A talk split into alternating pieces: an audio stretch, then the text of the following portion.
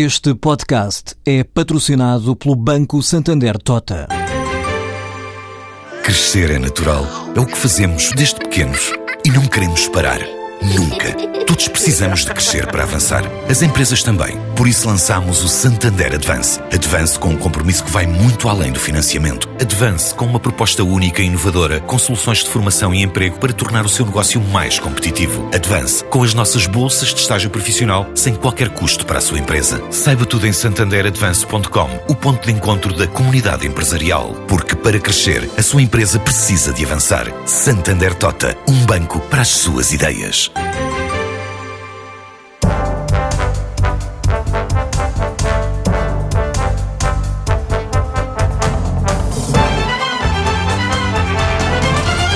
Economista, doutorado pela Universidade de Colômbia, nos Estados Unidos, antigo ministro das Finanças, com uma passagem de pouquíssimos meses pelo governo de José Sócrates, presidente da Associação SEDES e professor da School of Business and Economics da Universidade Nova em Lisboa.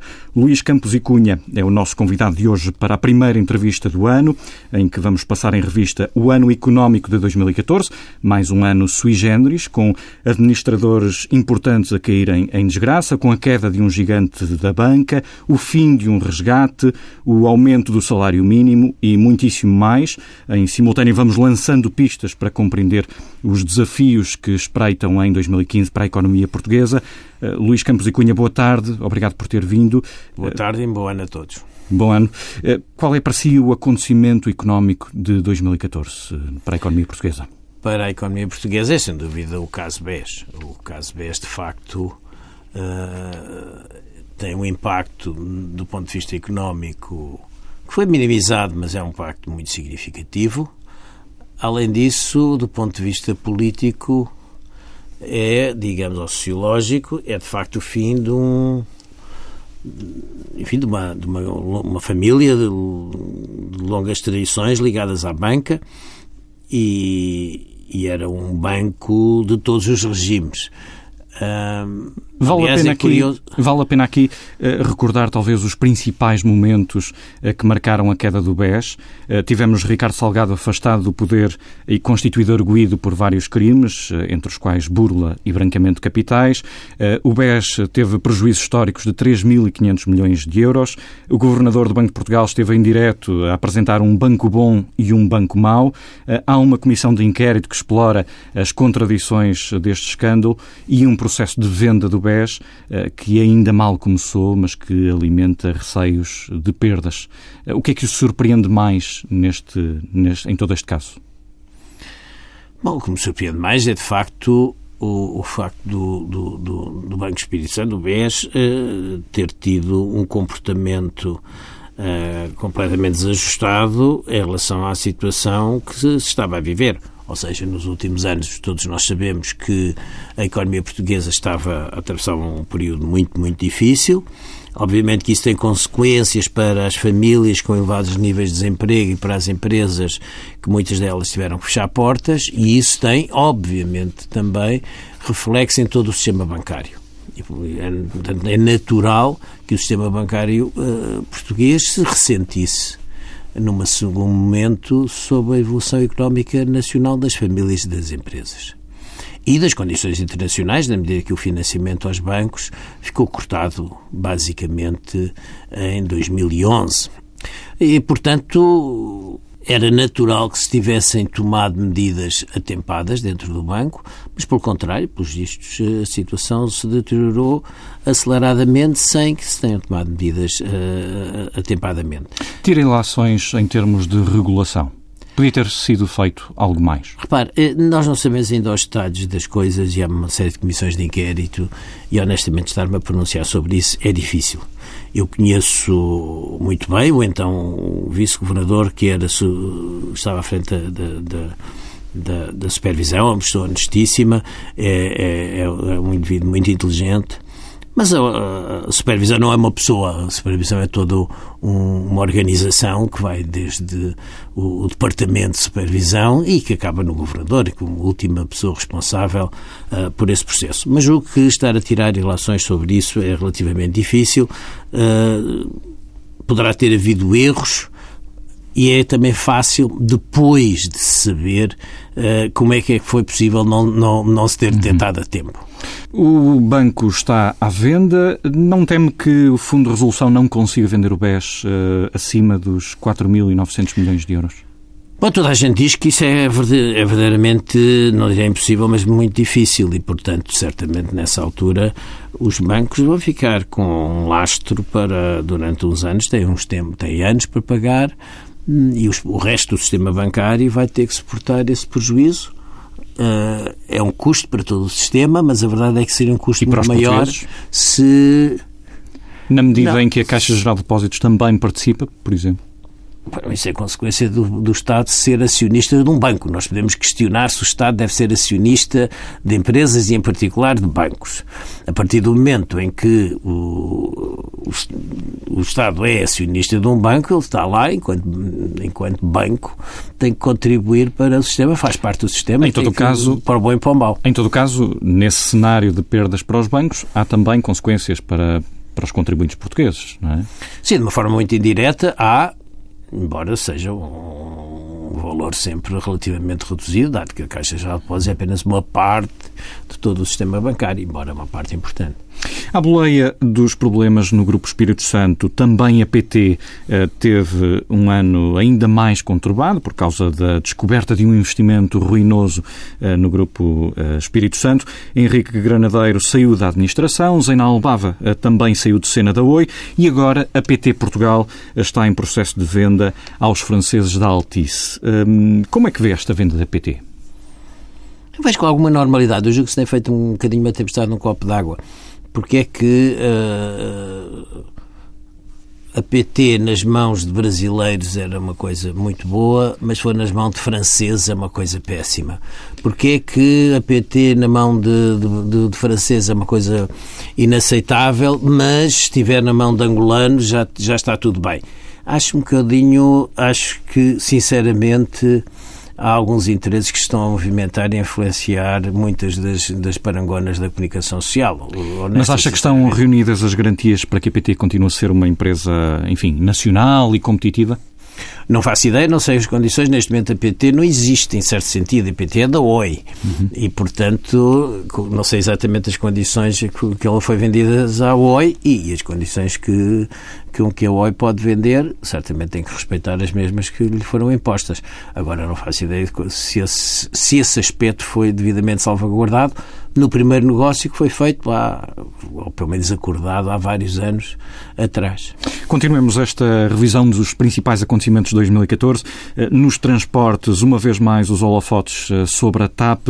Eh, o processo de venda está outra vez em marcha. Acabámos um ano com uma ameaça de greve que podia ter causado vários milhões de prejuízos à empresa e ao setor do turismo. Acabou por acontecer, mas muito mitigada pela desistência de nove dos doze sindicatos. Ainda em 2014, a empresa teve episódios com voos cancelados um, por problemas técnicos e falta de aviões. Há um crónico problema uh, de falta de capital que o governo diz justificar em grande medida a privatização. Enfim, uh, toda uma série de episódios que uh, põem outra vez a TAP em cima da mesa. É a privatização que vai resolver os problemas da TAP? Repare, certamente não será o Estado. Ou seja, o Estado não pode, por legislação europeia, por razões de concorrência, não pode, eh, como é conhecido há muitos anos, eh, há, pelo menos há vários anos, não pode injetar mais dinheiro na, na TAP. Portanto, eh, se a TAP está em perigo enquanto empresa, enquanto organização, pois certamente que nas mãos do Estado ele está inibido de fazer aquilo que um acionista privado poderia fazer, que era, por exemplo, fazer uma injeção de capital. Uh, segundo aspecto, eu não vejo nenhum problema em a TAP ser privada. Hum. Não vejo, não há, uh, do meu ponto de vista, nenhum, a única coisa que eu penso que é importante salvaguardar é que a TAP não fique ligada à Ibéria ou quem detém a Ibéria, porque, porque o hub mais tarde ou mais cedo vai para, vai para Madrid. E eu julgo que é importante para Portugal, para a economia portuguesa, que haja um, um centro de operações, de, de, seja da TAP ou de, de algo que, que, lhe possa suceder, e esse centro de operações esteja em Portugal e provavelmente o sítio correto será Lisboa. E, portanto, isso eu penso que é a grande condição que a privatização da TAP deve garantir é... Deve constar do caderno de encargos. constar do caderno de encargos que a, o hub da TAP tem que ser Lisboa. Uhum. E isso é muito importante para as comunicações, para o turismo, para toda a atividade económica, para não passarmos a ser uma cidade de terceira ou de quarta ordem ao nível europeu, uhum. do ponto de vista económico. Uh, fico também um pouco surpreendido, a verdade é que eh, com algum com alguma benevolência com que se olha a, a gerência da TAP, a administração da TAP, a verdade é que estão lá muitos anos e continuamos a ver a TAP com grandes dificuldades. Eu próprio tenho tido, enquanto passageiro, vários incidentes com a TAP. Já me deixou mal em várias circunstâncias e, de facto, eu gosto mais da TAP porque a TAP gosta de mim. E eu julgo que devia ser ao contrário. As empresas têm que gostar mais dos clientes do que os clientes das, das empresas. Mas isso vai mudar se passar para a gestão não privada? Não faço ideia, mas piorar é difícil e, portanto, do meu ponto de vista, e, portanto, não tenho a certeza que. Uh, não tenho a certeza que vá mudar, mas esperemos que sim, porque também a verdade é que nessa altura os passageiros vão sair da TAP para outras alternativas que existem e, e, é bom que, e é bom que a concorrência se faça sentir e que a TAP também sinta a pressão da concorrência. Falemos agora sobre as contas do país. 2014 eh, ainda foi um ano marcado por forte austeridade. Eh, o orçamento do Estado para 2015 já é um pouco menos agressivo, eh, mas a verdade é que já estamos mais do que habituados aos orçamentos retificativos, aos desvios face às previsões. Na sua opinião, onde é que estão os principais riscos deste orçamento? Ora bem, este orçamento, antes de mais, é, digamos, um orçamento, de certo modo, de continuidade. Ou seja, não é um orçamento que, face ao ano 2014, seja um orçamento de, que aumenta a austeridade.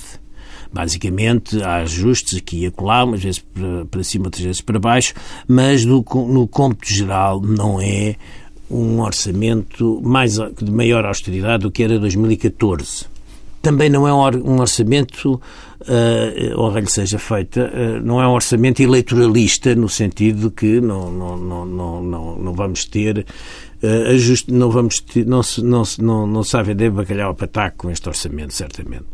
E, portanto, nesse aspecto é um orçamento...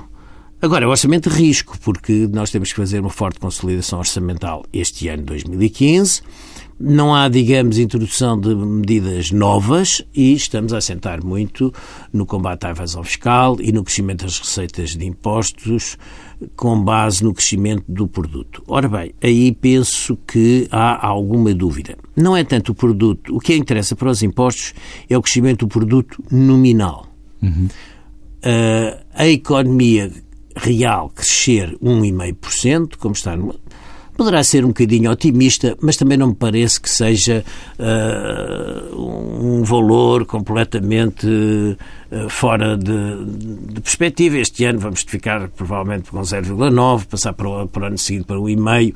Não parece que seja nada de, de, a não ser que alguma coisa de grave aconteça no mundo. Portanto, se, se tudo correr tudo, bem, normalmente 1,5 é razoável. Uhum. É preciso ver que a, que a, a Irlanda que saiu de um processo de ajustamento que teve alguma semelhança com o nosso, a Irlanda está a crescer a 3, 4% para este ano e para mas o ano. Mas tem uma economia diferente, não é? A economia será diferente, mas a verdade é que teve um, um, um período muito difícil, grandes programas de austeridade muito, muito brutais, muito, em muitos aspectos muito, muito mais brutais do que o português, e a verdade é que este ano está a crescer a 3% e para o ano é 4% ou vice-versa. O que eu penso que é mais importante e que eu penso que é o risco maior é o crescimento dos preços. Ou seja, uhum. o, o, orçamento prevê que o, o, chamado flator do PIB, digamos, a inflação, para, em termos simples, é 1,5%. Ora, pode não ser. Eu tenho dúvidas que seja. Uh, neste momento, a taxa média de crescimento dos preços no consumidor para 2014 vai ser provavelmente negativa, uh, com toda a certeza. Uh, o homóloga deve andar, estar no zero.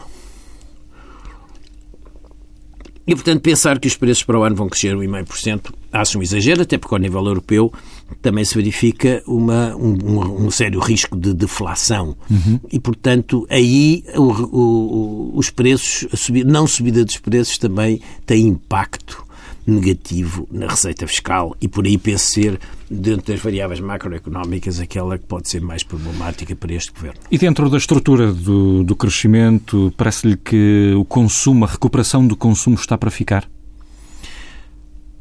Repare, é sempre difícil, as previsões são sobre o futuro, até mesmo as do, sobre o passado, até o passado é incerto, a economia, quanto mais o futuro. É evidente que não, não, não me parece que, mais uma vez, que, o, do ponto de vista do cenário macroeconómico, o crescimento do consumo privado seja particularmente exagerado. O consumo privado esteve muito deprimido e, portanto, é natural que as pessoas agora recomecem a, a repor a máquina de lavar, um, a máquina de secar, a máquina de lavar louça, o que for, que haja algum, algum aumento do consumo, que, aliás, do modo geral, hum, tem vindo a acontecer já há um ano para cá. Eu fico mais preocupado é com a evolução do investimento. Uhum. Julgo que essa é variável, do meu ponto de vista, o, do meu ponto de vista mais grave. É que, de facto, o crescimento do, do investimento não se está a fazer a um ritmo como deveria ser. Há falta de confiança, confiança não só nas famílias, mas também dos empresários, há falta de confiança sobre o futuro e sem investimento não há crescimento.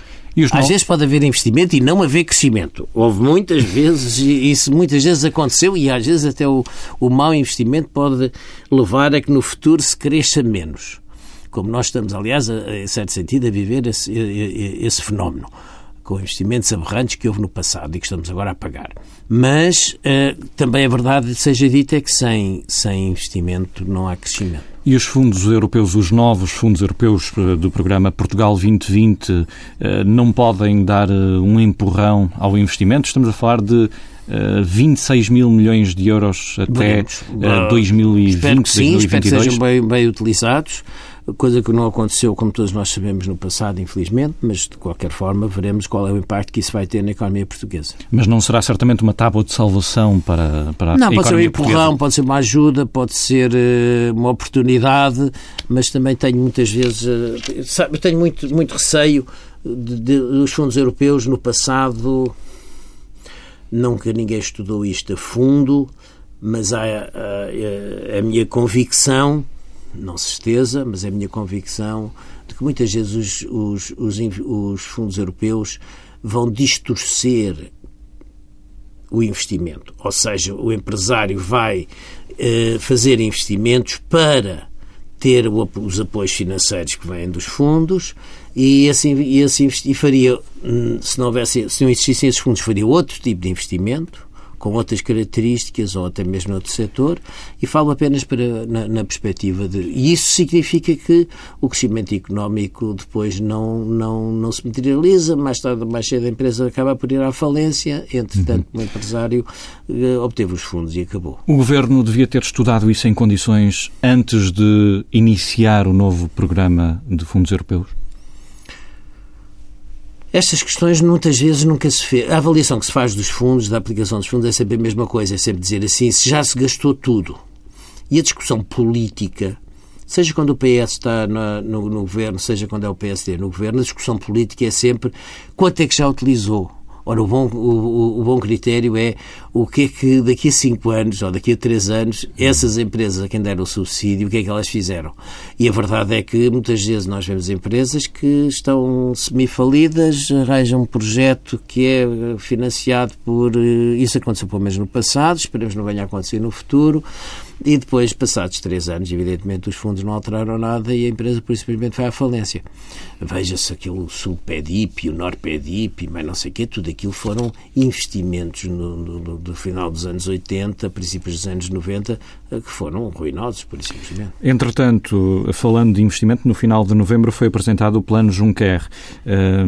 Para que daqui a três anos possam ser investidos mais 300 mil milhões de euros na União Europeia, com a constituição de um novo Fundo Europeu de Investimento e com a aposta nas parcerias público-privadas. Este será mesmo um programa para Portugal? Será que Portugal se vai querer envolver outra vez em parcerias público-privadas? Repara, nós provavelmente neste. As parcerias público-privadas foram utilizadas politicamente para se fazer o que não havia dinheiro para fazer, em que em nenhuma circunstância devia ter sido feito. Uh, posso dar exemplos sobre o que é que estou a falar. E a maior parte das vezes, como era politicamente orientadas e não era para, para, para investimentos que tivessem rentabilidade, o risco ficou todo do lado do, do, do Estado. Estado. E ao ficar o risco do lado do Estado, agora estamos a pagar. Uh, os fluxos de, de carros, o, trans, o número de carros por dia que passa nas autoestradas não é suficiente. O que é que estava no contrato? O Estado indeniza. E, portanto, estamos agora com custos elevadíssimos. Neste plano... Isto é um mau, uma má parceria público-privada. Neste plano da agora, Comissão não há esse Não risco? faço ideia. Uhum. Não, não conheço os detalhes. Veremos a aplicação disso. Ainda é muito cedo para sabermos exatamente como é que isso vai acontecer. Agora, parcerias público-privadas provavelmente era coisa que se devia estar a, fazer em Portugal há muito. mas das boas, ou seja, repare, uma parceria público-privada, para que os, os nossos ouvintes percebam, por exemplo, são os, os parques subterrâneos que a Câmara, ao longo dos últimos 25 anos, esteve a fazer.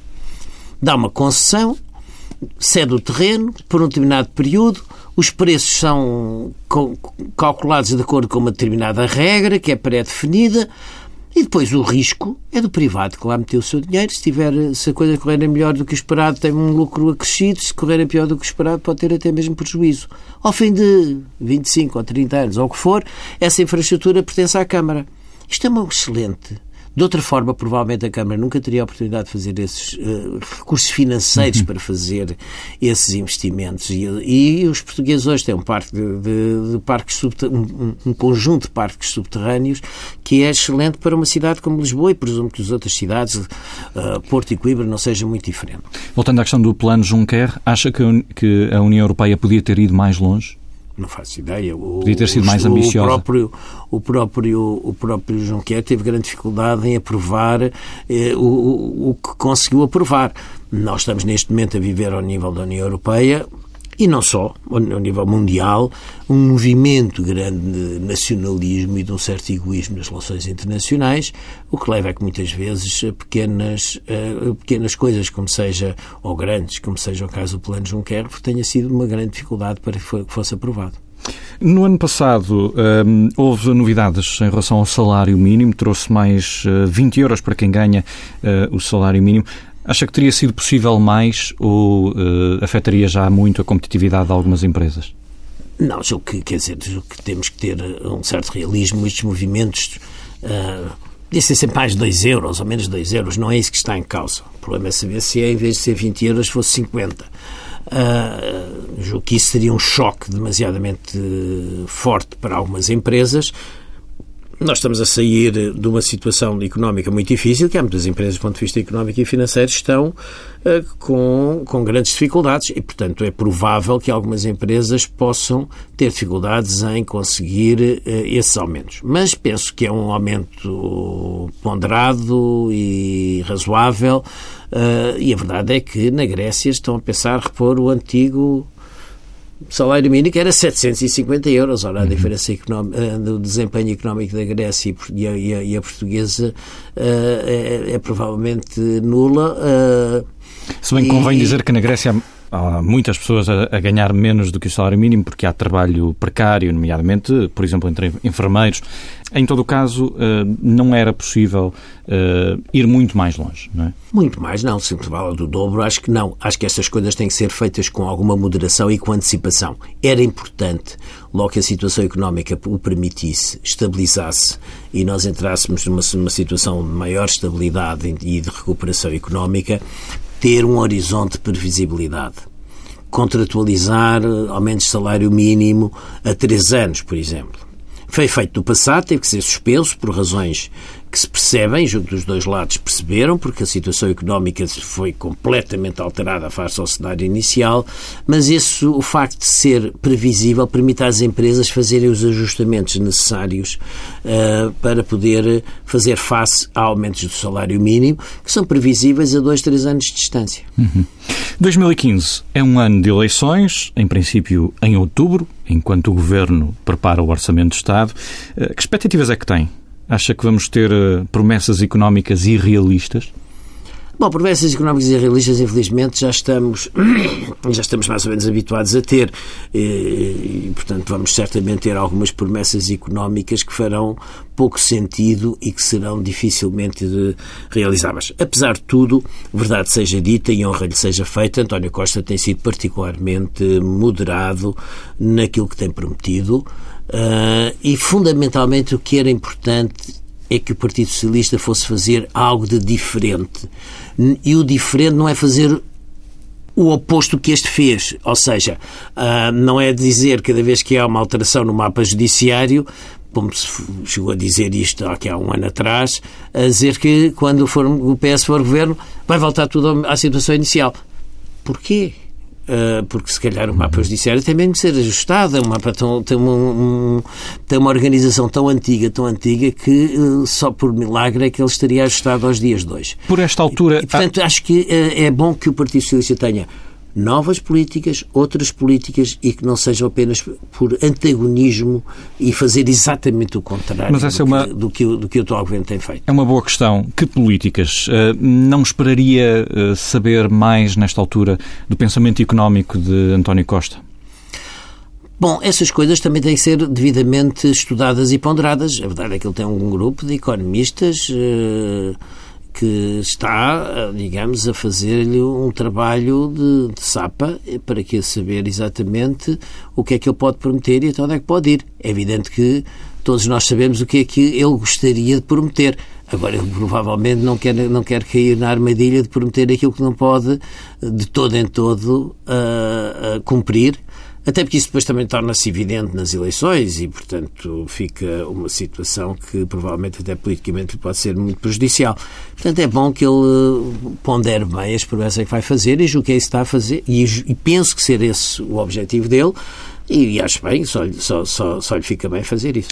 Tendo em conta toda a austeridade deste período, dá como certa uma derrota da maioria? Ou acha que, apesar de toda essa austeridade, vai ser uma eleição disputada? Vai ser uma eleição disputada. Não, não há. Uh, não há vitórias antecipadas nem no futebol, nem na política, nem, nem nenhuma outra atividade humana. E, portanto, isso vai depender exatamente do conjunto de propostas que vierem a ser feitas pelo Partido Socialista e por António Costa ao seu eleitorado. Mas ficaria surpreendido se a maioria ganhasse? Ficaria. Mas não, não, não é impossível. Uh, e não é impossível a maioria, por exemplo, ganhar com uma maioria relativa ou não, não, ou, não permitir que o PS tenha uma maioria absoluta. Isso tudo são situações possíveis que não me surpreenderiam dramaticamente, embora esteja à espera que o Partido Socialista ganhe as eleições, mas não, não tenho, não, não, não depende, de, neste momento acho que depende do Partido Socialista. Uhum. 2015 é também o primeiro ano sem a Troika e ficaram pontas soltas, nomeadamente a tão falada reforma do Estado. Eh, no ano passado, em maio, apenas quatro dias depois do anúncio da saída de resgate por parte de Passos Coelho, Paulo Portas eh, voltou a prometer a reforma do Estado, com um guião atualizado. Eh, mais tarde, o Vice-Primeiro-Ministro diria que agora depende de cada Ministério. Consegue vislumbrar o início dessa tão falada reforma? Pois sabe, a, a, reforma do Estado é uma coisa que não, não existe em certo sentido. O que existe é mecanismos permanentes de ajustamento e de, da forma de funcionamento do Estado. E, portanto, é um trabalho permanente. E consegue vislumbrar e, esse portanto, trabalho? esse trabalho permanente e é um trabalho todos os dias. Uh, é assim que é feito na Alemanha. Todos os dias se devem estar a verificar os procedimentos, fazer avaliação de desempenho, avaliação de, de funções. Será que esta função é, depende do Estado? Deve ser o Estado. E se é, é preciso ter 20 assinaturas ou basta ter 3? E os papéis têm que circular por 50 pessoas ou pode ir diretamente da pessoa A para a pessoa B? O Estado é uma grande máquina e, portanto, é natural que nesta máquina que presta serviços haja grandes ineficiências. Essas ineficiências têm que se ir à procura delas. A primeira forma de, o primeiro passo para, sei lá, cortar na, na, na despesa pública é exatamente ir ver onde é que estão as tais utilizando mais uma vez uma frase, uma expressão popular, onde é que estão as gorduras do Estado? A verdade é ninguém sabe. Toda a gente acha que elas existem, eu também acho que elas existem, mas o primeiro passo é ir à procura delas. E isso é preciso fazer auditorias de gestão, é preciso fazer benchmarking, é preciso comparar a repartição A com a repartição B, saber porque é que a repartição A, com, com os mesmos recursos, consegue produzir o dobro do, do que a repartição B e fazer os ajustamentos sejam necessários. E isso está por fazer? Isso está por fazer, completamente. Um, algumas das tentativas para cortar uh, de forma mais profunda e permanente a despesa do Estado em salários e pensões acabaram por esbarrar uma vez mais no Tribunal Constitucional no ano passado. Acha que já ficaram para trás de vez uh, os, uh, os conflitos com o Tribunal Constitucional? Tendo em conta que saímos sim, do período da Troika? Não, não tenho certeza, não sou constitucionalista e não vi o, não olhei para o, o, não olhei para o orçamento nessa perspectiva. Eu espero que sim, é bom que os portugueses saibam aquilo com que as linhas com que se cosem, digamos, para essa expressão. Agora, realmente este governo, penso que foi a parte mais fraca do governo, foi uh, de facto não respeitar compromissos que o Estado tinha para com os cidadãos. E ao não respeitar compromissos para com as famílias, que são a parte mais fraca do seu relacionamento, respeitou com as grandes empresas, uhum. mas não respeitou com, com as famílias, com os reformados, que são os mais débeis de todos, em termos de posicionamento deles uma empresa grande, se o Estado não cumprir, pode pôr o Estado em tribunal, tem capacidade para esperar 5 ou 10 anos para que o problema se resolva.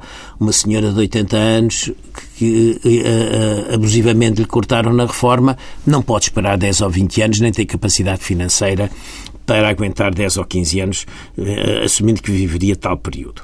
Portanto, estamos a falar de ter atacado muitas vezes de uma forma abusiva, inconstitucional, e muitas vezes o é o mais fraco, que era o, e o Estado existe para proteger exatamente os mais fracos.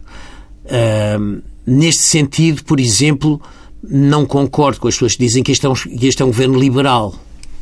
Não faço ideia que seja neoliberal, porque eu não sei muito bem o que é que isso significa, mas uhum. porque não conheço ninguém que tenha dito eu sou neoliberal e, e, e, e, o programa que eu defendo é este, e portanto não sei muito bem o que é que tal coisa significa. Sei o que é que é um marxista, sei o que é que é um socialista, um social-democrata, sei o que é que é um, um, um fascista, mas não sei o que é exatamente um neoliberal. Agora, este governo é liberal, porque o, liberalismo parte exatamente desse princípio, que é respeitar, antes de mais, os compromissos que o Estado tem para com os seus cidadãos. Este Estado não, não respeitou. Este governo não respeitou. Não trouxemos para esta entrevista nenhuma bola de cristal, mas tendo em conta as pistas que nos são dadas por esta altura, hum, para que riscos do exterior é que devemos estar atentos este ano? Por exemplo, hum, Deve Portugal estar preocupado com o que está a acontecer na Grécia? Sem dúvida, o caso grego é um dos riscos, não sei se será o maior, mas certamente é um risco importante. Como sabemos, vai haver eleições uh, daqui a cerca de um mês, nem tanto, na Grécia. Eh, só para contextualizar os nossos ouvintes, eh, na liderança das sondagens está o Siriza, partido de esquerda, anti-austeridade que defende uma renegociação profunda do programa de resgate com todas as tensões que essa, porventura, essa renegociação poderá provocar e as reações que se esperam dos mercados. Pois, dizer só que quer negociar é preciso o outro lado também queira, porque o outro lado pode dizer não. Uhum. E o Siriza faz o quê? E se uh, aceitar a renegociação, o que é que o Siriza tem para dar como moeda de troca, não é? Pronto, é preciso primeiro começar a negociação, que eu tenho a maior das dúvidas que alguém queira. E segundo, uh, uh, o que é que o Siriza está disposto a, a, a, a, dar em troca? O que é que, por exemplo, reestruturação da dívida. Já feita, feita a reestruturação da dívida grega. O que é que eles ganharam com isso? Nada, ficou tudo. Rapidamente se voltou à, à, situação inicial. Mas o argumento de que houve austeridade em excesso, tendo em conta que hum, houve seis anos de recessão na Grécia, um desemprego galopante, também é válido esse argumento Eu não conheço os detalhes do programa grego, conheço nas suas linhas gerais. Uh a Grécia é um caso muito diferente em muitos aspectos do caso português. Embora os mercados internacionais olham para os países um bocadinho de uma maneira um bocadinho simplista e, portanto, não, não se aperceberão disso. É preciso ver que na Grécia, país de turismo, até há pouco tempo não havia um único campo de golfe. Não é que não houvesse interesse, não houvesse interesse de investidores fazer um campo de golfe é por isso simplesmente, dada a legislação sobre o solo, na, na, que não tem nada a ver com proteção da natureza, tem a ver com questões estritamente políticas. Não havia capacidade para se fazer um campo de golfe. Julgo que neste momento há dois. Uhum. Uh, Portugal tem para aí 100. E é uma boa fonte de receita. Portanto, são questões profundas, é isso que está Portanto, a dizer. há uma mentalidade muito mais atrasada nesse aspecto que a nossa, muito menos aberta à mudança e há, e há um, passado, um passado muito ligado à ocupação turca que ainda está muito presente e que tem a ver, aliás, com o problema da, da, exatamente da terra, que ainda está muito presente nos dias de hoje. E isso leva a que seja uma sociedade muito mais inflexível e muito mais avessa à mudança do que a sociedade portuguesa. E, portanto, coisas tão simples como uh, os bancos terem termos os nossos multibancos a funcionar 24 horas em todo o uhum. lado é uma coisa que é raro no mundo e é, e é certamente uh, quase único na, mesmo na Europa não é, não é assim tão, tão frequente quanto isso Uh, mesmo na capital financeira do mundo, em Londres, não se encontra, não é, não é assim tão fácil levantar dinheiro e, e certamente na Grécia é a mesma coisa. E nas pequenos pormenores se vê, uh, mesmo privatizações, eu lembro que há uns dois ou três anos estive lá e uma das razões que as privatizações, muitas delas não podiam avançar, é que, por isso, simplesmente, as grandes empresas estavam ainda nas mãos do Estado, já não lembro se era uma refinaria, se era, uh, se era um, uma cirurgia, por isso simplesmente não tinha, não tinha, não tinha os papéis todos, não tinha os papéis todos, não, não, era, não era privatizável, por, por isso simplesmente a terra onde estava não era dela, os limites da, da, da, da propriedade não, não eram claros, a, a situação legal da empresa era como era pública não tinha problemas, mas uh, uh, era uma empresa que não, se fosse privada tinha aqui tudo para a cadeia porque estava tudo ilegal. E portanto, uh, é, coisas tão simples quanto estas não são, estamos a anos-luz da Grécia. Uhum. Que outros riscos internacionais que vê muito rapidamente que o nosso Bom, tempo rapidamente ao nível europeu vejo o caso da Ucrânia, o que parece que o, problema da Ucrânia é um problema que pode dar uma escalada, se nós olharmos um bocadinho o que se passou na, na Primeira Guerra Mundial. A Primeira Guerra Mundial é basicamente um jogo de orgulhos entre as diversas potências em confronto. E isso pode dar uma escalada. E neste jogo de nacionalismos em que o orgulho nacional está muito presente, uh, pode uh, haver movimento, pode aquilo gerar uma espiral uh, complicada. Vejo ao nível internacional, não sei se é um risco, são umas não sei exatamente quais são as consequências, pelo menos a, a, no curto prazo, é, é o caso da, da, da, China. A China tem dois problemas gravíssimos que tem que enfrentar a prazo. Um deles é o problema demográfico, a política de um só filho significa que rapidamente está neste momento essa política está, são, já está, está ativa, o que significa que vai haver uma quantidade enorme de, de pessoas de idade uh, a ser suportadas por um ativo. O segundo desafio é um desafio, esse é um desafio económico, um desafio político é que uma grande potência e uma economia de mercado é incompatível com a política de um, de um, de um ditatorial de um só partido. E nós vemos as manifestações de Hong Kong, pode ser ou não, mas são certamente o embrião de um grande movimento que mais tarde ou mais cedo vai haver na, na China. E isso acontecerá se o crescimento da China cair para níveis, até agora tem sido tapado por crescimentos de 8, 9, 10% ao ano, mas quando o crescimento da China não for assim, alguma coisa de sério pode acontecer. Fechamos esta entrevista com uma questão uh, não económica, mas que marcou uh, de forma indelével uh, 2014 a detenção inesperada de José Sócrates, que foi seu primeiro-ministro durante quatro meses, em 2005. como é que viu esta detenção?